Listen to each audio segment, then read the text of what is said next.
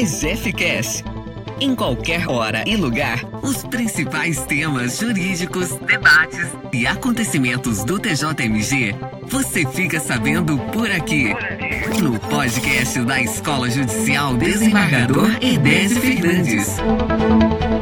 Você também pode nos acompanhar por nossas redes sociais, site, plataformas de áudio e em nosso canal no YouTube. Sejam bem-vindos ao ExecCast. Bom dia a todos. Realizamos hoje o 29 evento do programa Reflexões e Debates, com o tema Estabilização da Tutela Antecipada, apresentado por um dos maiores autores a respeito desta matéria, é o professor doutor Cássio Scarpinella Bueno, da PUC de São Paulo, que nos honra com o atendimento ao convite. Esclareço que Sua Excelência está sendo ouvido pelos meus alunos e colegas professores da Universidade Federal de Minas Gerais, onde indico o seu manual. E, no momento em que recebi o relatório, por 49 magistrados, 23 assessores, 6 assistentes de gabinete, 444 servidores, 25 estagiários, 39 integrantes do público externo e oito colaboradores terceirizados, num total incompleto, porque não é a última apuração, de 594 inscritos. Eu tenho a honra de apresentar o currículo do expositor e saliento que neste momento represento o desembargador, segundo vice-presidente do Tribunal de Justiça de Minas Gerais, Tiago Pinto, que está participando de um evento externo.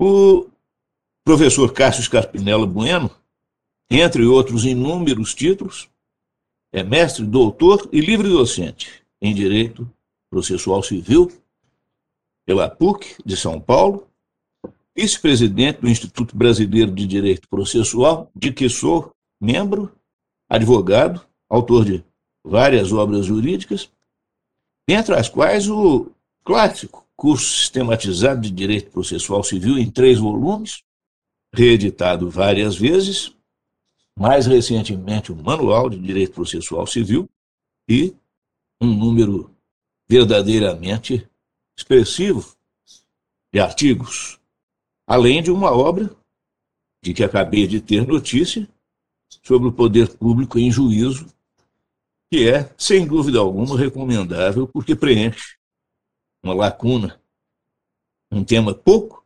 abordado pelos processualistas, ao menos no sentido de obra de cunho monográfico. É debatedora nesta oportunidade a Luísa titular da Quarta Vara Civil da Comarca de Contagem, doutora Mônica Silveira Vieira, mestre e doutora em Direito pelo FMG, pós-graduada em Gestão Judiciária pela Universidade de Brasília, autora e coautora de livros e artigos jurídicos, e com vários cursos de formação na área específica da magistratura pela Escola Nacional de Formação e Aperfeiçoamento da Magistratura um curso de tutoria pela Escola Judicial Edésio Fernandes do nosso tribunal e atuação em diversos cursos promovidos pela Enfam, pela EGF e pelo CNJ. Tem a palavra o professor Cássio Scarpinella Bueno com os meus antecipados agradecimentos e felicitações. Muito obrigado, desembargador José Marcos. Rodrigues Vieira, muito obrigado pela gentilíssima apresentação, pelo honroso convite.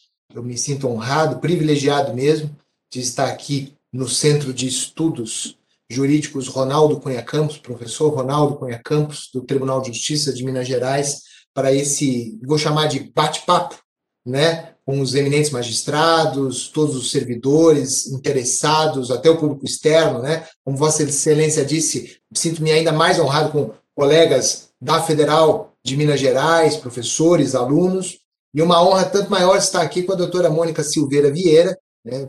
magistrado de primeira instância e que vivencia ou não, né, aí já é o mérito da exposição, né, muito dessa estabilização da tutela provisória. Né? Na, na, pessoa da doutora Valéria, agradeço todo o pessoal da escola, todo o apoio aí desde o primeiro momento, do convite, depois aqui o acesso, a, a dúvida sobre como ativar o som aqui na, no Webex, tudo plenamente resolvido e Felizmente estamos aí plenamente no ar para um público, na minha opinião, bastante expressivo, né? Quando a gente marcou a data, né, o dia 23 de fevereiro, na minha cabeça não não não, não estava claro que seria três dias antes do carnaval. As pessoas confundiram aqui em São Paulo carnaval com desfile de escola de samba. Ou seja, pelo menos aqui em São Paulo, carnaval está mantido. O que não haverá, o que eu lamento, mas enfim, são desfiles de escola de samba, as famosos, os famosos desfiles de São Paulo e Rio, mas aqui não mudaram o carnaval. Ouvi até dizer que em Belo Horizonte parece que houve alguma alteração, não sei, desembargador, se eu estou errado, de cancelar o feriado. Foi isso mesmo? Não sei. Mas, enfim, não vai haver porque, evento de rua aqui em Belo Horizonte. Tá, mas vai, mas vai ter expediente forense, por exemplo? Não, não Cliente normal, não, né? Então, não cancelaram o feriado, né? Enfim, aí tudo bem. Mas vamos ao que interessa. Dizia uh, aqui no, no, backstage, né, o desembargador José Marcos Rodrigues Vieira e a doutora Mônica Silveira Vieira, que é, é, é um tema, na, na, na, minha opinião, um tema nobre do, do, do, direito processual civil, tema importantíssimo, ele como um todo, né, para usar a nomenclatura do código, depois eu falo um pouco disso, a tutela provisória, né, um dos temas nobres, importantes do código, mas esse corte que nos é proposto, né, ah, para esse nosso encontro nessa manhã, ele é bastante desafiador. Né? A estabilização dessa tutela uh, antecipada, ele é um tema especificamente. Uh, sem querer adiantar algumas considerações, mas eu permito me dizer, é um dos pontos do código que, durante a tramitação legislativa, foi muito conturbado. É, até por escrito, escrevo bastante sobre isso, levanto lá uma série de questões, mas para aquilo que nos interessa, né, o embate, que é louvável do ponto de vista democrático, entre o Senado Federal e a Câmara dos Deputados, né, o nosso modelo né, é, bicameral né, de, de produção de leis federais, como é o Código de Processo Civil, houve muito dissenso entre o Senado, né, quando propõe a ideia da tutela provisória, a Câmara pensa de uma outra maneira totalmente diversa, por isso, inclusive, que o projeto então volta para o Senado Federal, e aquilo então que acaba sendo promulgado como lei, que é o que lógico nós vamos estudar, é uma, uma junção de duas propostas que, data máxima vênia, me parecem em alguma medida antagônicas, e que talvez por isso nós encontremos uh, alguns, um, alguns problemas, algumas dificuldades, não só teóricas, mas, sobretudo, eu sou um processualista que se preocupa muito com o resultado da nossa ciência na prática. Na prática.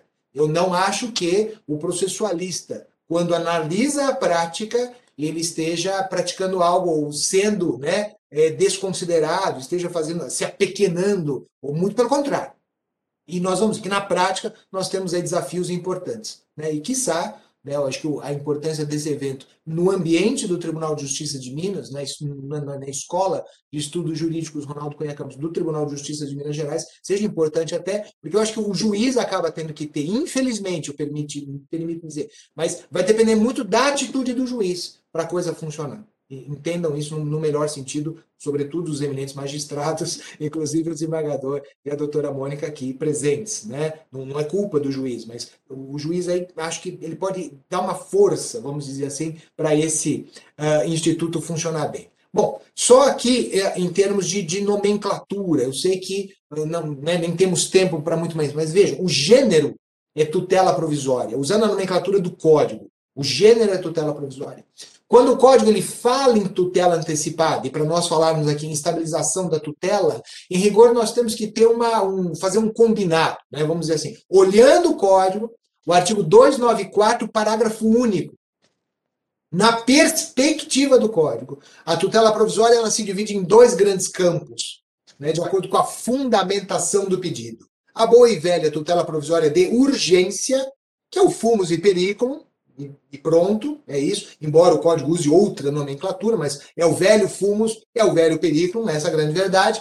E do outro lado, uma que seria então uma novidade do código, né? E que vem o ministro Luiz Fux, isso é da tese de titularidade dele na UERJ, dos anos 90 tal, e era o relator, né, o, o presidente da comissão que elaborou o anteprojeto, então não deixa de haver uma certa homenagem ao próprio ministro Luiz Fux, por obra de dois outros membros da comissão, o professor Paulo César Pinheiro Carneiro, titular da UERJ, e o professor José Roberto dos Santos Bedac, titular da USP, que também participava da comissão de juristas, se nominou de tutela provisória da evidência que é o 311 do Código.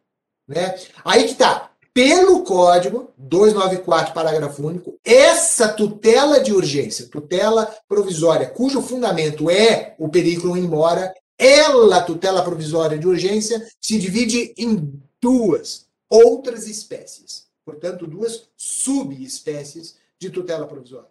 Uma que pode e deve ser levada em conta o momento de se pedir.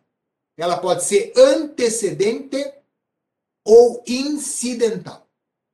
Né? E aí é importante entender se essa tutela provisória antecedente, senhoras e senhores, ela não é o que nós tínhamos no código anterior e que chamávamos todos e todas de cautelar preparatório. Não é.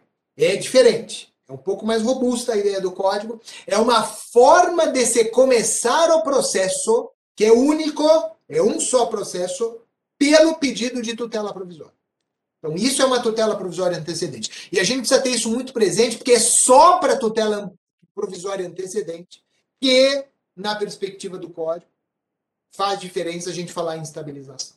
Essa é a grande verdade. E uma outra subespécie tem a ver com o grau de satisfação. Satisfaz mais ou menos. Aí nós temos, usando a nomenclatura do código, tutela antecipada, e para evitar confusões, vamos usar o nome, uma proposta. Lógico, tudo isso, né, o desembargador, a doutora Mônica sabe muito bem, e todos sabem muito bem, isso é muito discutível. Mas a tutela antecipada é a tutela satisfativa. Exemplo, pagamento de alimentos, para dar um exemplo que ninguém duvida, paga alimentos, tem que pagar, tirar do bolso do devedor para pôr no bolso do credor, sob pena de prisão, etc. E, de um outro lado, usando a nomenclatura do código, uma tutela cautelar que é aquela que vai, né, sendo lá, fazendo uma homenagem ao grande Ovidio Batista da Silva, assegurará a execução. Né? Ovidio Batista que, por sua vez, homenageava a Ponte de Miranda. Né? Então, é a, é a garantia da execução futura. Já que falamos de Federal de Minas e de grandes processualistas mineiros, além do professor Ronaldo Cunha Campos, lembramos o grande professor Humberto Teodoro Júnior, né, autor de uma das maiores e mais influentes monografias, entre outras, que é o processo cautelar. É bem aquela ideia do instrumento do instrumento, bem aquela ideia calamandreiana, né, de influência nítida de Calamandrei, bem isso. É, é, é o terceiro tipo da cautelar de Calamandrei, é que serve para o outro processo. Isso está no código, né? E é cautelar, chamada cautelar. Então, uma tutela satisfativa em contraposição a uma tutela assecuratória. Mas para nós, que o nosso corte, uma tutela, né, uma, desculpa, uma estabilização de tutela, ela só faz sentido se a nossa tutela for requerida de maneira antecedente e ela, olhando o código, depois eu problematizo, ela uhum. tiver viés satisfativo, ou seja, se ela for antecipada. Então, nesse sentido, né, até o próprio nome desse nosso encontro é absolutamente correto. É estabilização da tutela antecipada. Na perspectiva do código, uma tutela de índole cautelar não é antecipável e não é passível de estabilização.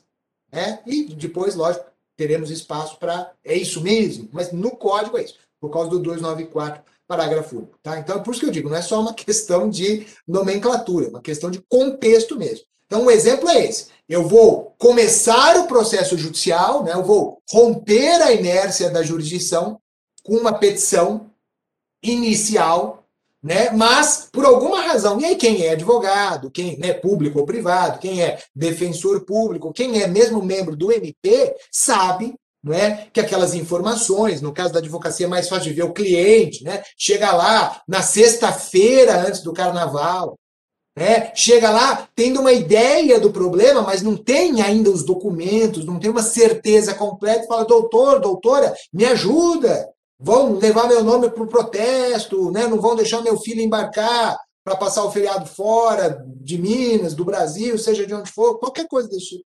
E o advogado meio que sai correndo, e lógico, isso vale para o defensor público, para o defensor, pouco importa, só para dar o um exemplo, sai correndo lá, antes de entrar no plantão forense, para pedir uma liminar, né, uma liminar, vamos usar o nome que a gente usa na prática, falar, excelência, pelo amor de Deus, né, não negative, ou não, o menino tem que marcar no voo, senão ele não vai ver o pai, né, ou a mãe, seja lá quem for, o avô, o avô.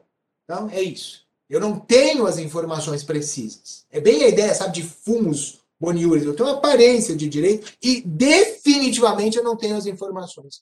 Então é isso. Eu começo o processo na perspectiva de uma liminar. Né? Sendo essa liminar satisfativa, por exemplo, colocar o filho dentro de um avião, na minha humilde opinião, é muito satisfativa, é bem satisfativa. Existe a perspectiva de um juiz ou juíza concedendo essa liminar, essa liminar estabilizar-se. Ou seja, podemos também e devemos discutir um pouco sobre isso, mas essa estabilização é de eliminar está dada. Ela é, entendam isso, até do ponto de vista fático, irreversível. Porque eu posso até depois pedir perdas e danos, mas a viagem não vai ser desfeita. O avião não vai parar no meio do caminho para o menino pular de paraquedas, ou a menina, desembarcar, não vai desembarcar. O avião não dá marcha ré, não vai voltar para o aeroporto né, de, de, de Belo Horizonte, lá de Confins. Mesmo que volte, entendam isso, ele já entrou, ele já andou, já decolou, já estragou a vida de todo mundo, né? Porque os outros passageiros ah, não tem nada a ver com isso e eu tenho um compromisso lá na minha, no meu destino, né? Acontece de vez em quando, né? Infelizmente, para o bem e para o mal. Então, é uma situação como essa. Essa liminar do juiz, tutela provisória, antecedente, antecipada, é passível de estabilização. Né? E aí vem o problema do 304. Né? Essa estabilização ela depende de que o réu não recorra. 304 305. O réu não recorra. Então, vamos imaginar por enquanto, se o réu não recorrer, estabilizou. Seja o menino, a menina, o filho, a filha, entrar no avião. E, em tese, como está estabilizado aquilo, porque o réu não recorreu, ninguém mais discute. E lógico, a vida segue. Né? A vida segue, se não naquele processo, porque se realmente não houve recurso, aquele processo tende a ser extinto sem resolução de mérito. É como se a liminar fosse aquilo que, se quisesse, a concessão da liminar satisfez plenamente o autor, do ponto de vista jurídico, e permito-me dizer, sobretudo do ponto de vista fático, é como se o próprio autor falasse: Excelência, olha, ótima liminar, excelente, Vossa Excelência, como sempre, obrou com o devido acerto e eu não preciso mais da jurisdição. o que eu queria realmente era isso, que o menino, a menina embarcasse. Vossa Excelência fez com que embarcasse, acabou. Agora, se fora disso vai ter divórcio, vai ter separação, vai ter guarda, vai ter né, é, modificação de guarda, guarda compartilhada, etc, etc, etc, não é um problema daquele processo, daquele juiz, daquele momento. Porque para aquele processo, olhando bem o 304 305, é como se o silêncio do réu né, fosse eloquente, no sentido de dizer, então não há mais nada a deliberar, e aí o código usou o nome estabilização. E ao meu ver, eu, eu, eu contei um pouco disso, permito-me dizer, uh, ah, para então falar de outras questões interessantes, olhando o 304 e depois olhando o 305. Né? Então, olhando, ah, desculpa, o 303 e o 304, desculpa, o 305 o 303. Então, o 303 ele vai falar um pouco da petição inicial que a gente tem que elaborar. Né? E, ao meu ver, de uma forma, com a devida vênia, muito mal escrito esse artigo 303. Com a devida vênia, muito mal escrito, texto mal escrito, o caput, os parágrafos, mas dá a entender, com a devida vênia até da informalidade de todos os eminentes colegas que participam aqui desse, desse, desse evento, é como se dissesse, senhor advogado, advogado, defensor, promotor, entenda, o senhor que postula. É todo mundo menos o juiz. O juiz nunca postula. Ministério Público, Defensoria, Advocacia Pública e Privada postula. O senhor que vai postular naquelas situações em que, aí vai dizer o código, urgência contemporânea, propositura da ação. É como se dissesse, toda vez que não der tempo de ter um, um, um juízo de valor definitivo sobre a situação, pode se valer do artigo 303. Né? E aí é interessante, até porque o parágrafo 5 do 303 chega a falar de benefício do caput. E a doutrina discute que benefício que é esse. Eu acho que há duas formas de entender o benefício. A primeira forma é essa. Senhor juiz, senhora juíza, eu estou fazendo aqui uma petição inicial muito menos detalhada, muito menos caprichada, muito menos instruída do que em outras situações eu gostaria de fazer. Então, Vossa Excelência tenha presente que eu sei fazer petição inicial de 20 laudas com 100 folhas de documento.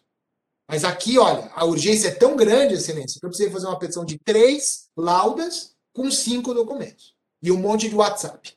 Né? Porque Vossa Excelência veja que é a comunicação do século XXI, ainda mais na época pandêmica que nós vivemos. Então, Excelência, ó, não é para julgar inépcia, viu? Não é para mandar emendar a petição inicial. É, é, é, o material que eu tenho. É, é aquela história. Eu estou querendo apagar um incêndio, Excelência.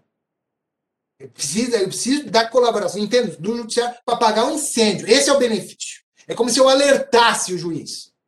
Que a minha petição, eu até brinco, se me permitem, é uma petiçãozinha. Não é uma petição daquela caprichada, bonita, né? assinada com caneta tinteiro. Não deu tempo. Seja porque não deu tempo mesmo, seja porque eu nem tenho material para saber onde é que eu vou chegar. Eu só sei que a, a criança tem que entrar naquele avião. Né? Por causa da, de outras questões mais relevantes. Então eu narro para o juiz. O Fumos narra um perigo, embora, convenhamos, intensíssimo, e não só narro, como é ônus, não é? De quem pede, documentar isso da melhor forma possível, na perspectiva do juiz conceder. Aí eu digo, se o juiz conceder, muito bem, ótimo. Aí vamos ver se o réu recorre ou não para aplicar o 304 né? e para fins de estabilização. Mas aí é que vem a questão. Se o juiz conceder, aí é o parágrafo primeiro, né? O juiz vai dizer, olha, eu estou concedendo. Então, menino, pode marcar. Ok. Mas o autor, então, ele tem 15 dias ou outro prazo maior que o juiz fixar para que eu traga o resto dos elementos, traga o resto dos documentos, para que eu confirme, usando até a nomenclatura do 303 caput, o pedido de tutela final. Então, ok, você quis embarcar para qual finalidade? Em suma, você vai, é divórcio, é separação, é guarda, é, é alimentos, para que, que serve isso? Eu tenho que confirmar aquilo. E o código diz, aí é que vem a questão. 15 dias ou mais. Permito-me dizer, senhoras e senhores, sobretudo magistrados, guardemos isso. Ou mais. Ou mais. E aqui, sem segredo, eu não tinha que recorrer para evitar a estabilização. Qual é o prazo do recurso de uma decisão antecipatória de tutela? 15 dias. Qual é o prazo que a lei me dá? 15 dias para emendar. Coincide, de certa forma, esses 15 dias. Então é um problema. Né? Se o juiz aumentar o prazo, dá tempo de eu ver se a pessoa recorre ou não, para saber se eu emendo. Porque se a parte não recorrer, senhoras e senhores, eu não preciso emendar. Pelo menos naquele momento que eu disse, está resolvido o meu problema. Eu queria pôr o menino no avião, ele entrou, acabou o meu problema. Eu queria realizar uma assembleia, realizei a assembleia. Queria abrir meu negócio, sabe? Queria fazer uma festa né, no, no, no carnaval, fiz a festa. Veja, há consequências a posteriori, mas veja, eu não vou mais lutar por isso, porque o que eu queria, eliminar do juiz, me, me, me satisfez. Então, até para a gente ver se vale a pena a emenda, e aí é que eu falo, para não sobrecarregar o judiciário. Essa é a aposta do Instituto no direito estrangeiro.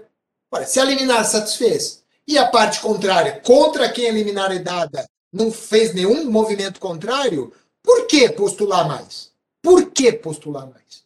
Eu não postulo. Entendo? É, é a tal da liminar satisfativa. Me satisfez, o réu não re, reagiu, estamos bem. Mas eu preciso saber. Então, lógico, como bom advogado, bom promotor, bom defensor, sempre digo isso o conselho, mais uma vez, eu processualista conversando com o prático.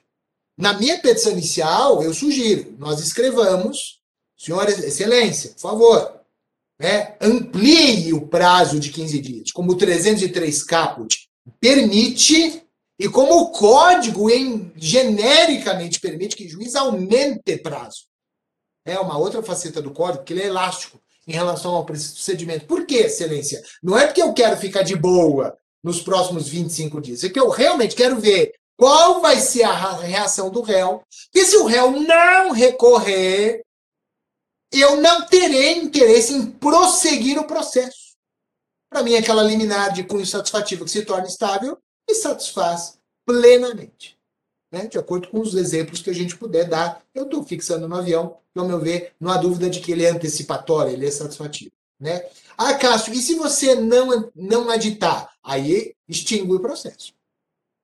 E embora o código não deixe claro isso no 303, mas daí é o que eu digo, aí é 309, aí é o sistema que todos nós conhecemos, a tutela provisória cai junto, né? Se extingue o processo contra o autor por inércia do autor, que é a hipótese, a, a tutelinha provisória, mesmo que satisfativa, cai. Ou seja, eu abro caminho para uma ação de indenização da parte contrária, né, de acordo com os interesses da parte contrária e tudo mais, tá? Então eu digo isso, o parágrafo 5 antes de tudo é quase que uma licença sistemática para que o juiz ou a juíza receba aquela petição inicial, sabe, entre aspas, na fogueira. Sabe que é um caso para decidir já, né? pelo sim ou pelo não. E se o juiz indeferir a tutela, por mais urgência que haja, existem até alguns colegas com a devida vênia, eu não concordo com essa doutrina, né? Que, que tem muitos adeptos, mas quando a vida vem não, não concordo, que quanto maior a urgência, menor seria a exigência da probabilidade do direito. Data máxima vênia, eu não consigo ver isso na lei. Senão é fácil. Eu deixo o juiz, né, sexta-feira, quatro horas da tarde, é o dia da liminar. Né, porque todo, aí eu coloco o juiz contra as cordas. Eu, na minha opinião, não, eu tenho que ter probabilidade e urgência. Eu até brinco, né? Tutela da evidência até dispensa a urgência, mas não a probabilidade. Né? Então o juiz ele tutela direitos, né? direitos ainda que com cognição sumária, etc. Então o benefício é esse. Juiz, uh, não é o caso daquela petição caprichada né, que quando eu fizer no exame da ordem eu tiro 10, a minha petição gabarita o exame de ordem. Não, não, aqui é uma petição de acordo com as circunstâncias, Vossa Excelência tem que ter essa sensibilidade. É esse o benefício. Né? Eu acho que isso é importante se dizer na petição inicial. E com esse detalhe, Sua Excelência, por favor, já me dá mais do que 15 dias para eu emendar, sabe? Porque eu quero observar o comportamento do réu. É nisso que eu falei, né? O juiz, se ele conceder um prazozinho a maior, na minha humilde opinião, é bom para todo mundo. É bom para o próprio sistema judiciário. Porque senão eu vou ter que emendar. Porque eu não consigo ver o que o réu fez. E aí, se eu emendei e o réu está citado, porque logo depois da tutela o réu é citado mesmo, não é?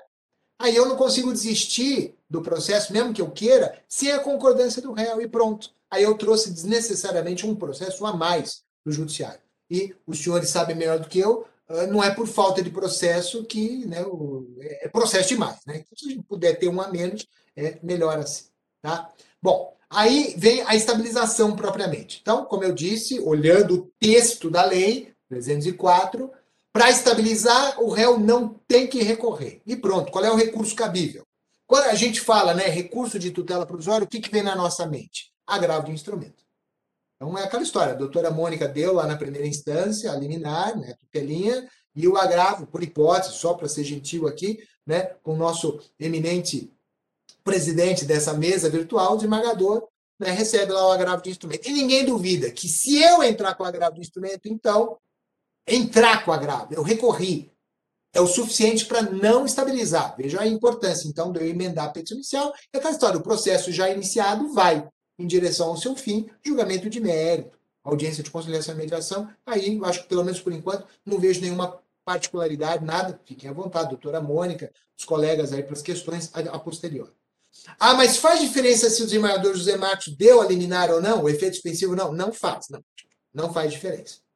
Agora, o que não é claro é o seguinte: vamos supor que eu entre com o agravo do instrumento e o desembargador José Marcos, no juiz de admissibilidade do agravo, falei intempestivo. Né? Eu achei que eu tinha contado lá 15 dias e Sua Excelência achou que não, que eu perdi o prazo. Aí já começa a complicar. Eu interpus o agravo, mas é intempestivo. Estabiliza ou não? Ou um agravo não preparado. Estabiliza ou não? E assim vai. Eu prefiro dizer, isso é discutível na doutrina, então, mais uma vez, o desembargador, a doutora Mônica, todos os colegas, fiquem à vontade para a gente ter, discutir depois. Mas, ao meu ver, é um fato objetivo. Recorreu ou não? Se sim, não estabiliza.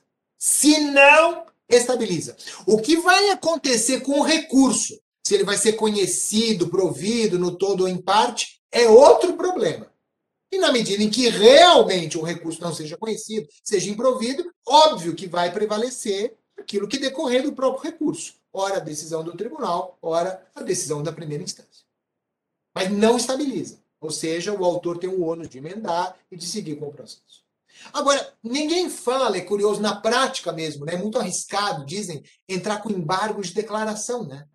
É pouco comum na prática. Porque o advogado, na prática, tem medo de perder o prazo. Dá uma preclusão consumativa, né? Falando para processualista fica tudo fácil, né? Preclusão consumativa. Então eu não embargo de declaração, eu agravo de instrumento. Mesmo que a decisão mereça embargos, é raro a gente ver. Mas vamos imaginar, eu embarguei de declaração da decisão da doutora Mônica, data máxima vênia, dizendo lá, por exemplo, que não, não teve fundamentação. Só para dar o exemplo da doutora Mônica, pelo amor de Deus. É, o réu, a decisão era padrão.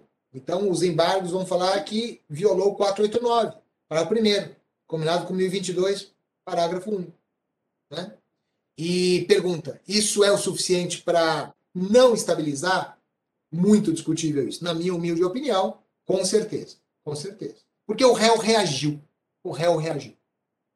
E na minha opinião, até dentro da técnica, ué, se a decisão realmente, aí já não será da doutora Mônica, uma outra doutora, né, que concedeu uma decisão sem fundamentação, o certo é embargar de declaração, exigir fundamentação para depois eu agravar. Não tem nada de preclusão consumativa, que são vícios diferentes. Agora, permito-me ir além. E se não for recorrer? Uma coisa que acontece muito na prática, e fala aí para os eminentes advogados, promotores, defensores, cuidado, mas acontece na prática. Eu entro lá não com agravo, não com embargos, que é recurso, são recursos. Entro com pedido de reconsideração lá. Doutora Mônica, pelo amor de Deus, doutora a senhora, eh, Vossa Excelência se deixou levar pela versão apaixonada do autor, né? Mas olha aqui, deixa eu lhe dar o contraditório aqui, deixa eu lhe oferecer um pouco da ampla defesa. A senhora se deixou levar. Olha o lado de cá. Né? E a doutora Mônica, ai meu Deus do céu, pergunta, estabiliza. Eu não recorri, né? Sabemos todos, pedido de reconsideração não é recurso. Mas vai estabilizar ou não? A doutrina é incrivelmente dividida e diria, sem medo de errar, a pequena maioria, ela, mas é uma maioria, por um voto já é maioria, diz que isto é indiferente para a estabilização. O que o código quer para evitar a estabilização é o recurso, pedido de reconsideração e coisas que tais, petições do réu, qualquer manifestação do réu não é recurso. Recurso é recurso, é agravo, é embargo, declaração, etc. Então, a maioria da doutrina, embora minori, né, uma maioria apertada, vamos dizer, na minha opinião, né, na minha leitura, na minha pesquisa, ela vai dizer que, neste caso, isto não afetará a estabilização. Eu tomo a liberdade de dizer que sim. E aí é o problema da escrita do texto. Eu diria, qualquer manifestação de inconformidade do réu, qualquer, qualquer, é suficiente para evitar a estabilização. Porque ele, bem ou mal, certo ou errado, e aí, tempestiva ou intempestivamente, o réu se manifestou contrário. Ora, a estabilização, vejam, inclusive no direito estrangeiro, de onde vem o modelo mal utilizado pelo legislador brasileiro, né? Mas ele pressupõe uma indiferença do réu, uma inércia do réu, uma omissão do réu, uma interpretação do silêncio do réu eloquente, que para ele, réu, para ela, réu, tanto faz. Ok, deu a liminar, né? Eu perdi a batalha, mas não perdi a guerra. Tá, o menino embarcou, tá bom, mas não vou brigar por isso, vamos brigar pelo que vem depois. Então, eu, eu, eu, proponho essa interpretação mais ampla. Se o réu se manifestar de qualquer forma, mesmo sem viés recursal, não estabiliza. O que significa dizer não é o fim do mundo. Simplesmente o autor tem que seguir. Né? Tem que seguir, sou pena de extinção, né? aí caduca a tutelinha provisória, etc. Bom, e se estabilizar? Né? Então, é essa é, é a grande questão. Bom, se estabilizar, vai dizer a lei aqui, o 304, com seus parágrafos é uma decisão estável, mas que não transita em julgado. Parágrafo 6 Bom, então o que é essa estabilidade se não é coisa julgada? Ao meu ver, é a boa e velha, é um, é um bom exemplo de coisa julgada formal. Formal. Porque ela parece que é uma decisão incapaz de transitar materialmente em julgado. Primeiro, porque a lei diz, e depois, porque dentro da ciência processual ela não tem cognição exauriente, que parece que anda junto né, com a coisa julgada material. Eu acho que coisa julgada formal é um bom exemplo. É estável Né? O código lá no saneamento, no 357, chega a falar em estabilidade de decisão também. Ou será uma outra categoria, enfim, e nós aqui da PUC São Paulo, né, vossas excelências aí na Federal de Minas, eh, estarão estudando isso. É, é uma outra figura, esta estabilização, que não se confunde com as nossas boas e velhas preclusões, com a nossa boa e velha coisa julgada formal, porque material a lei não diz. Ou será que é uma coisa julgada material nova, a despeito do que o parágrafo 6 diz? Permite, ponto de interrogação. Fato é que ela é estável, como está, fica. Isso que eu disse. Ela, do ponto de vista fático, ela é irreversível. Eu acho que a estabilidade é muito disso. Só que daí vem a coisa que, na minha opinião, é o que gera um problema prático. Na minha experiência, falando inclusive com magistrados, tanto da federal como da estadual, os colegas do Tribunal de Justiça, do TRF3, eu não tenho visto na prática, raríssimas vezes, eu, quando eu digo eu, todo esse aparato de colegas, de rede de pesquisa, temos visto pouco tutela provisória antecipada para fins de estabilização na prática. Por quê? Fora essas questõezinhas, né, que eu no fundo, no fundo, se o juiz não me der 15 dias a mais, eu vou ter que emendar a petição, e aí tanto faz como fez a estabilização, vamos todos nos né, usar tempo indevido do judiciário, mas por causa do regime dos parágrafos segundo, terceiro, quarto e quinto. Porque aí, se estabilizar, haverá, senhoras e senhores, dois anos para que a parte contrária, ou mesmo o autor, mas imaginemos a parte contrária, qualquer uma delas, vai dizer a lei que reveja, reforme ou invalide aquela decisão. Veja, a gente está no Brasil, é, é, é, o data máxima eu tenho muito orgulho de ser brasileiro, mas é, é, é a nossa cultura. É como se a lei estivesse falando, para que recorrer? Tem dois anos para discutir isso aí. Uma das minhas brigas com os meus colegas da advocacia é essa. Sério mesmo que você usa 15 dias úteis? É muito sangue frio usar 15 dias úteis para entrar com recurso. Eu, eu não tolero essa ideia. Deixar para o último dia protocolar um negócio, ainda mais eletrônico. Eu, Deus me livre. E se der pau? E às vezes o pau não é do tribunal, o pau é no meu computador, é na minha internet. É louco, é muito sangue frio. É a mesma coisa aqui. Só que aqui a lógica é contrária. 15 dias não, passa muito rápido. Tem carnaval, tem não sei o quê. Isso daqui é dois anos. Veja, o réu, então, ele pode, sem qualquer preocupação com recurso, entrar com uma ação para reformar, invalidar ou né, rever aquela tutela. É lógico, se eu estou diante de uma tutela que é eminentemente satisfativa por definição, lógico, mais uma vez, eu não vou desfazer a viagem do menino, mas eu vou cobrar a viagem. Eu vou pedir danos morais da viagem. Eu vou pedir mil e uma consequências a partir do fato da viagem. Eu tenho dois anos preso. É, ao meu ver, é a única interpretação possível dentro do 304. E aí que eu digo, para o litigante sério, para o autor sério, que obtém uma tutela provisória, né? E aí o cliente dele, o jurisdicionado, pergunta, e aí, posso sossegar? Qual é a resposta? Que eu mesmo com a tutela provisória em mãos eu vou dar. Olha, poder sossegar pode, né? Mas nos próximos dois anos tudo pode acontecer. Então, é o que eu digo, lamentavelmente aqui, essa instabilidade, esta imprevisibilidade pode, e na minha experiência, tem afetado até a intenção dos autores. Não impedir tutela provisória, não, não, mas de se valer de uma tutela provisória antecipada, capaz de se estabilizar. É como se dissesse: eu entro com a petição inicial já, sem o benefício, reúno tudo possível, faço um plantão advocatício, né? Os estagiários, os mais jovens, vararão a noite para fazer uma petição inicial caprichada, tentando sensibilizar o magistrado, e pronto, processo em curso. Com ou sem tutela, agravo, esquece a estabilização. Sabe?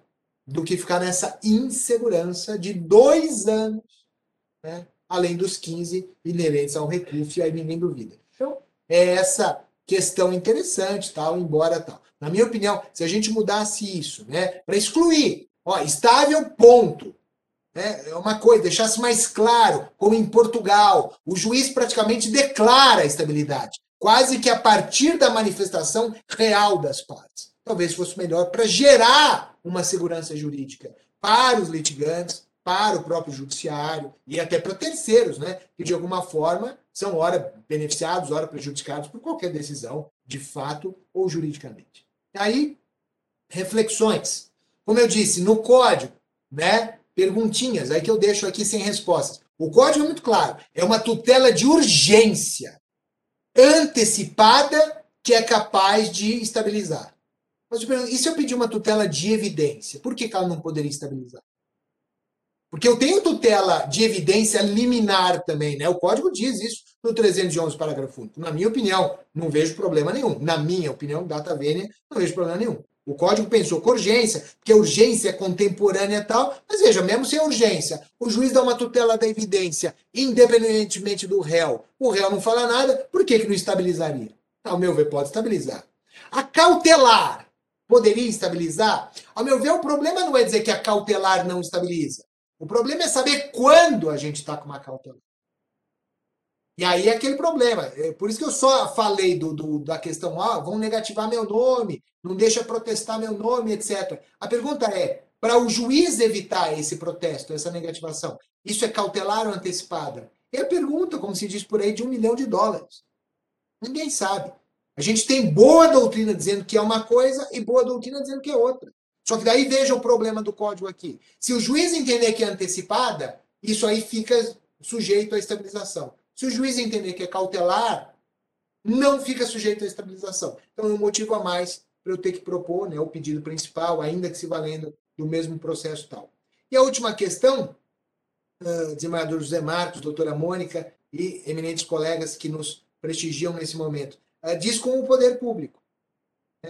É, enfim, eu gosto muito de estudar esse, esse corte, né, levando em conta as peculiaridades do poder público em juízo. Uh, e eu pergunto, é, a estabilização da tutela em relação ao poder público, ela é, é, é possível?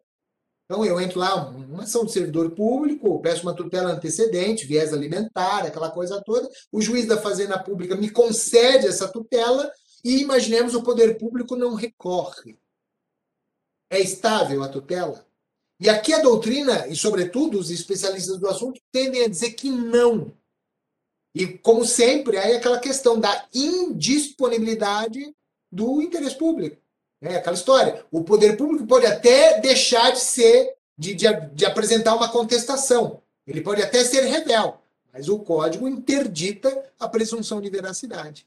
E coisas do tipo. Se aquilo lá fosse uma sentença contrária ao poder público, haveria a remessa necessária independente de um recurso voluntário, e assim vai. Então, a, a doutrina tende a dizer que não seria capaz de estabilizar. Eu aqui tomo a liberdade de propor uma construção mista. Né? Eu digo que para estabilizar, o juiz da primeira instância precisa olhar, a decisão não teve recurso, não teve, submeter a remessa necessária. Eu não gosto da remessa necessária, na minha humilde opinião. Acho que é um instituto que deveria ter sido abolido do código e quando eu digo isso, eu enalteço a advocacia pública brasileira. Porque a advocacia pública não precisa de remessa necessária. Porque a advocacia pública, combativo que é, fará o que todo advogado faz quando tem uma decisão contrária, que é recorrer. Mas já que temos a remessa no 496, ao meu ver, um meio termo seria essa. O juiz submete ao tribunal, o tribunal mantém ou não mantém, mantendo, estabiliza e pronto. Ponto final. Tá? Então, desembargador, dentro do tempo aqui, pedindo desculpa aí, o que eu digo, o prazo impróprio né, é um perigo, mas acredito que são, eram essas as considerações que eu queria trazer para fomentar o debate, agradecendo a Vossa Excelência ah, não só a atenção, mas uma vez mais um honroso convite para desfrutar desse momento no ambiente do Tribunal de Justiça de Minas Gerais. Desembargador, muito obrigado. Professor Cássio Scarpinello Bueno, meus parabéns, brilhantíssima exposição, e já adianto que respondeu a indagação que eu gostaria de fazer, porque Vossa Excelência criticou a técnica legislativa, a interpretação do artigo 303 depende do artigo 309. O Código não foi feliz quando fala em extinção sem julgamento do mérito abruptamente pela falta do aditamento. Eu vou passar a palavra a doutora magistrada, doutora Mônica Silveira Vieira, para as suas considerações e indagações ao eminente palestrante.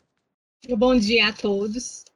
Primeiramente, eu quero agradecer ao Dr. Tiago Pinto e ao meu querido colega Murilo Silvio de Abreu pelo convite para participar dessa palestra com um professor, doutor, que admiro profundamente, que é o professor Cássio Carpinella.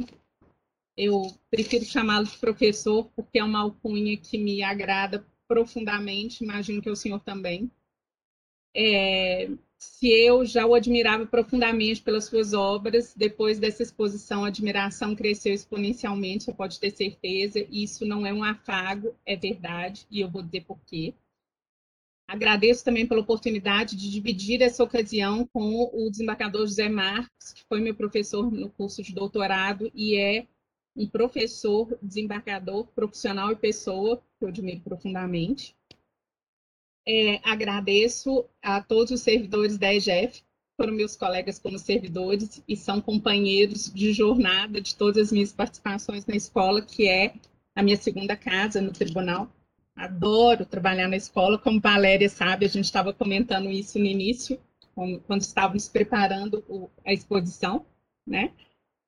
É, professor Cássio, é, para mim, que fui assessora, servidora de carreira e, e, ao mesmo tempo, assessora do tribunal por vários anos, e sou juiz há 15, é um prazer imenso perceber um, um doutrinador de renome reconhecido, com profunda produção do direito processual, com tanta preocupação prática. E é por isso que eu digo que a minha admiração cresceu exponencialmente. Tem me assustado muito, né, da época em que eu fui aluna de graduação, comecei meu curso em, em 98, né, daí já dá para saber a minha idade. É, a gente tinha naquela época poucos manuais, poucos autores, e sabíamos como escolher os nossos é, é, os nossos alfarrábios com facilidade. E hoje a gente tem uma múltipla produção, infelizmente percebemos até é, em alguns autores mais conhecidos e renomados uma necessidade de criar institutos é, apenas para ser reconhecidos como pais de, de novos nomes. E se a gente raciocina bem, reconduzimos aquilo que se defende como novo aos institutos consagrados há tanto tempo que eu percebo que o senhor faz um esforço para fazer, não querer ser, afirmar a sua vaidade, mas querer simplificar e, e reduzir os institutos ao que eles realmente são. Então, assim, expresso minha profunda admiração que só fez crescer nessa palestra e meu, minha gratidão pelo seu esforço em nos ajudar a enfrentar os problemas práticos. Em relação é, especialmente ao conteúdo da sua palestra, eu destaco um ponto que me parece é, muito importante é, e que vem sendo objeto de controvérsia, claro, em, em razão do, do, texto expresso da lei, que são as maneiras processuais de se evitar a estabilização do tutela. E eu achei interessantíssimo, eu disse para o senhor que eu coordenei foi outro convite com que a escola me brindou desde o final de 2020 e durante metade do ano de 2021, o grupo de estudos em tutela de urgência e evidência da, da escola judicial. E, e, nós discutimos muito os temas principais, a estabilização entre eles, mas também as formas de o réu evitar essa estabilização.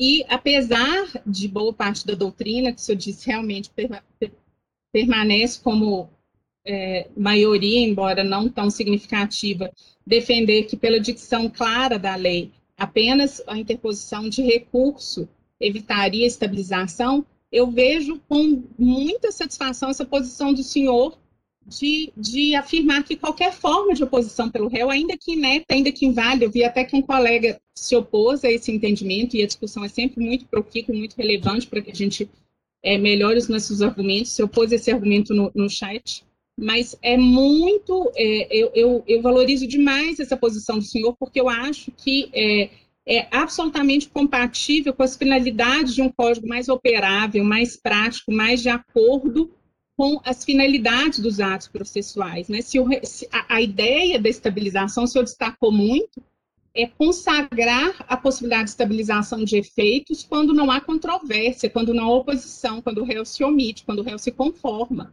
Então, não me parece que apenas é, se admitir a, a, a, evitação da estabilização por meio do recurso é, seja consentâneo com, com as finalidades principais do código, com os princípios processuais, principalmente aqueles do início do código, uma vez que se a gente só admitir o recurso, o réu vai poder se valer, por exemplo, do juizamento de uma inovação, isso só vai aumentar a litigiosidade, é, o número de ações em tramitação, é, vai contra a pacificação social, vai contra todos os princípios que presidiram não só a elaboração do Código de Processo Civil, mas que eu vejo que presidem a tentativa de reforma do sistema é, jurídico brasileiro, inclusive presidiram a elaboração do Código Civil de 2003, né, 2002, desculpa. É, como a operabilidade, por exemplo, que está presente em ambos os códigos, embora seja pouco destacada em relação ao Código de 2002 ou é, seja destacada com outro nome. Então, me sinto muito feliz por ver que o senhor partilha dessa opinião. É, eu queria fazer algumas, lançar algumas questões são várias, porque como a gente comentou né, na nossa, no nosso breve, na nossa breve discussão anterior à palestra, são muitas as perguntas e poucas as certezas em relação a esse instituto, e eu pediria que o senhor escolhesse aquelas que achar mais relevantes. É, em relação é, ao prazo para a juíza, para a emenda inicial, eu gostaria de saber do senhor se ao invés de fixar um prazo maior, é, seria possível o juiz postergar o início do prazo de 15 dias para depois do encerramento do prazo recursal. É, em relação à coisa julgada formal, obviamente, como grande estudioso que é, o senhor sabe que vários autores defendem que a gente não teria coisa julgada, mas uma estabilização de efeitos, né? Porque a coisa julgada mesmo a formal, ela produzir, produziria efeitos para, para além daquela relação processual, e a estabilização produziria efeitos só intra-relação processual, não evitaria eventuais discussões em outros processos. Se o senhor achar relevante fazer comentários a respeito. É, queria saber do senhor a sua opinião sobre se o autor, né, escolha, escolha mesmo, são muitas questões, eu acho que o senhor saberá escolher as mais relevantes. Se o autor já apresenta uma inicial completa, mas faz o pedido de tutela de urgência antecedente antecipada e deixa claro na inicial que tem interesse na estabilização em caso de inércia do réu. O fato só, mesmo ele deixando claro, o fato de já ter apresentado uma inicial completa, com causa de pedido completo, com pedido de tutela final, já representaria uma renúncia tácita, incompatível com esse pedido de, de, de, de estabilização de eventual tutela de urgência é, antecipada concedida. E em se admitindo, e outra coisa, é, seria, se o senhor admite, admite que mesmo ele apresentando uma inicial completa, seria possível estabilização, seria possível, então, estabilização de uma tutela incidental, antes da resposta do réu, é claro, e, e, se for possível estabilização de tutela incidental, o réu poderia requerer a estabilização da tutela em relação a um ponto do litígio, um ponto discutido nos autos não controverso, é, depois que ela foi estabilizada, depois ajuizada a ação pelo réu. É possível a, a revogação da decisão concessiva da tutela de urgência e depois de transcorridos aqueles dois anos, para juizamento da ação de revogação, invalidação, etc. E é, a última, a estabilização é compatível com o sistema dos juizados especiais? Escolha, escolha uma, escolha duas, eu acho que no máximo duas, que é o que o tempo nos permite.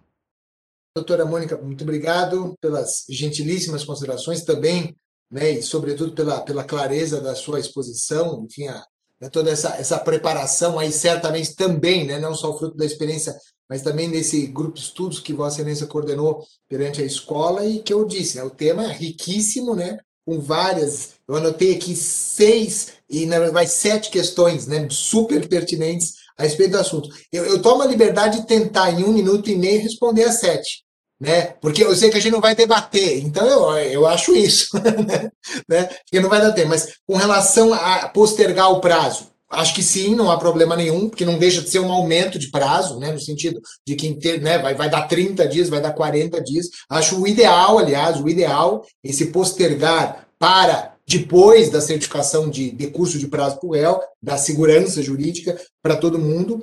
A questão, tudo bem, não é coisa julgada formal, estabilização de efeitos, sem dúvida, mas uh, isso afeta outros processos? Com certeza não. Não, não, não afeta, não, não, tem como afetar. O que a gente vai discutir é o, o, como os terceiros podem se voltar contra aquilo. E, ao meu ver, pelas intervenções de terceiro tradicionais, embargo de terceiro, o que for, oposição, né? Enfim, de acordo com as modalidades que a gente conhece no código, mas não, não estarão vinculados mesmo, né? Porque a regra de ouro continua sendo coisa julgada, efeito entre as partes, né? E, ao meu ver, isso não há problema nenhum. Depois, se eu já tenho uma inicial completa né, se eu poderia, de alguma forma, então, renunciar. Ao meu ver, isso é importante que o autor deixe claro. Veja, se eu tenho o inicial completo e tenho essa concepção, que eu digo, eu, eu confesso isso, eu teria um pouco de dificuldade de ver por que, então, eu quereria estabilização. Justamente pela insegurança. Mas imaginando que sim, ao meu ver, não há problema nenhum. Eu, eu até, a, a segunda acepção da palavrinha benefício, ao meu ver, tem a ver com isso. Quer dizer, olha, juiz, eu, eu não quero que estabilize, ou eu quero que estabilize. Agora, por que, que eu fiz uma petição inicial caprichada? Porque eu quero deixar a juíza confortável.